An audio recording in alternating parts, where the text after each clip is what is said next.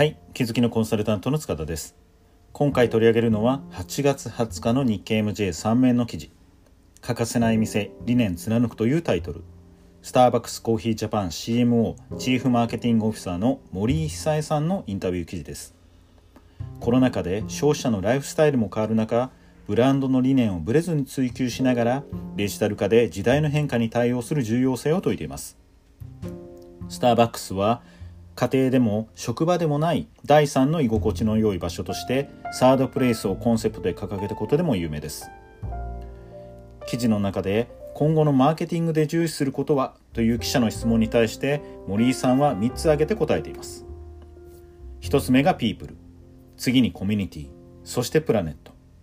その中でもピープルが一番の差別化要因でミッションに共感し実践しているパートナー従業員がブランドの最大の差別化要因だそうです。カフェで働くパートナーと顧客の絆がブランドを強くしてきたとというように言っています。通常マーケティングというと製品開発が中心で人に関することはなんとなく人事の仕事なのではというふうに思いがちなんですが仕組み作りがマーケティングの大きな目標ですから人に関する組織づくりもマーケティングにおける差別化のための重要な要素となります。製品ってどちらかというとパクられやすいんですけども逆に組織的組織的なものって模倣しにくいんですよね。昔アメリカの自動車会社がトヨタのものづくりを参考にしたいということでトヨタの工場見学に来たんですけどもトヨタはその時に何も隠さずに隅々まで公開しました。そして質問にも全て答えました。でもやり方を真似しても同じようなものづくりはできないんです。作り方材料は真似できたとしても社員のマインド企業文化というのは簡単に模倣することができません。ですので組織を差別化していくということはマーケットでのポジショニングを強くすることにつながっていきます。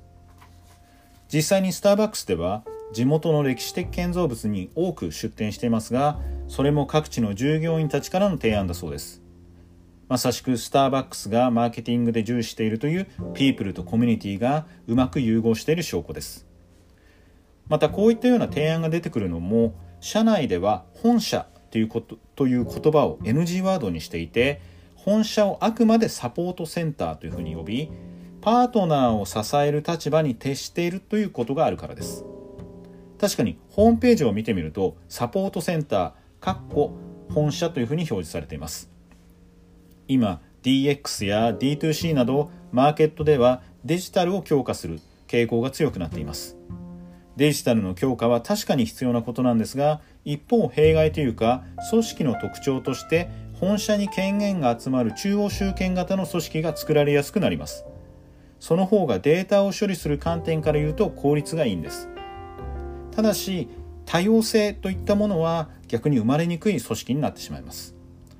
そういった本社の権限が強化さ強化される流れの中で現場のパートナーを中心に掲げた組織というのは現場で働く従業員にとっても励みになりますし多様性ダイバーシティを育てるという面から見ても魅力があります。消費者の好みも多様化していますしデジタルとのバランスを取る意味でも消費者を巻き込むための窓口として店舗を見ていく視点が大切です。今回は以上です。では。